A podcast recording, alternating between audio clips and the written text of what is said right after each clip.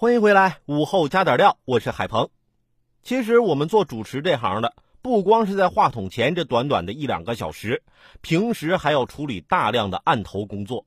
写稿子、做文案、写策划，长时间伏案工作，经常也会觉得腰酸背痛、颈椎僵硬。怎么着？最近我听说颈椎病要被列入职业病了，这是真的吗？近日，健康中国行动推进委员会办公室召开了一场新闻发布会。会议称，颈椎病、肩周炎、腰背痛、骨质增生、坐骨神经痛等疾病已被列为劳动者个人应当预防的疾病。如今，由于在工作时长时间伏案低头或长期采取前倾坐姿，颈椎病、肩周炎、腰背痛。骨质增生、坐骨神经痛等疾病的确在职业人群中多发，尤其是颈椎、腰椎病居多。据二零一九年职场人健康力报告显示，职业人士最担心的健康问题是颈椎、腰椎疾病，占比近百分之七十。因此，颈椎病或将列入法定职业病，登上热搜并引发热议，并不奇怪。不过，对颈椎病或将列入职业病的说法，千万不要误读。从报道来看，相关人士对于颈椎病等疾病的措辞是“劳动者个人应当预防的疾病”，并不是已经列为法定的职业病，也就是可以报工伤的职业病。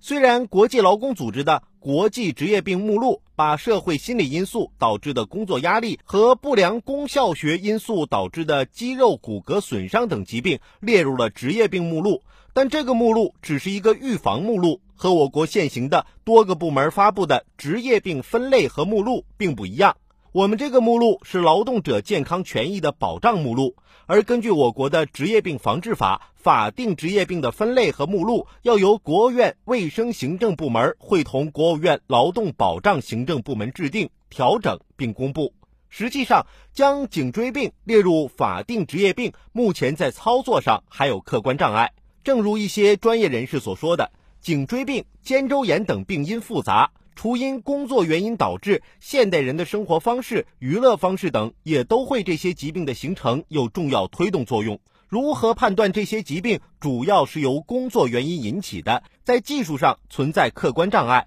而且这些疾病的患病人群相对庞大，若将其列入法定职业病，用人单位的压力会比较大，从而进行压力转嫁，难以认定此类职业病，导致名存实亡。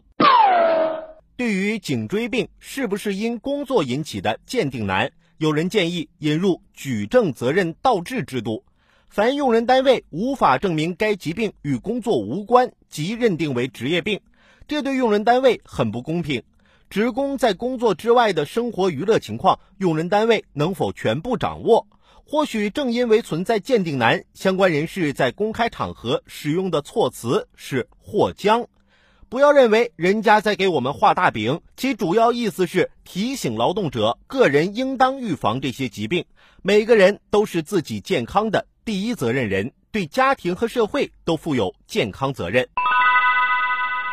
随着新职业、新工种陆续出现，我国法定职业病确应扩容，以覆盖更多职场人。但一定要进行充分科学的调研论证，既要考虑到劳动者的权益，也要考虑到用人单位的利益。由此而言，落实基本的工伤待遇，恐怕比将颈椎病列入职业病更重要。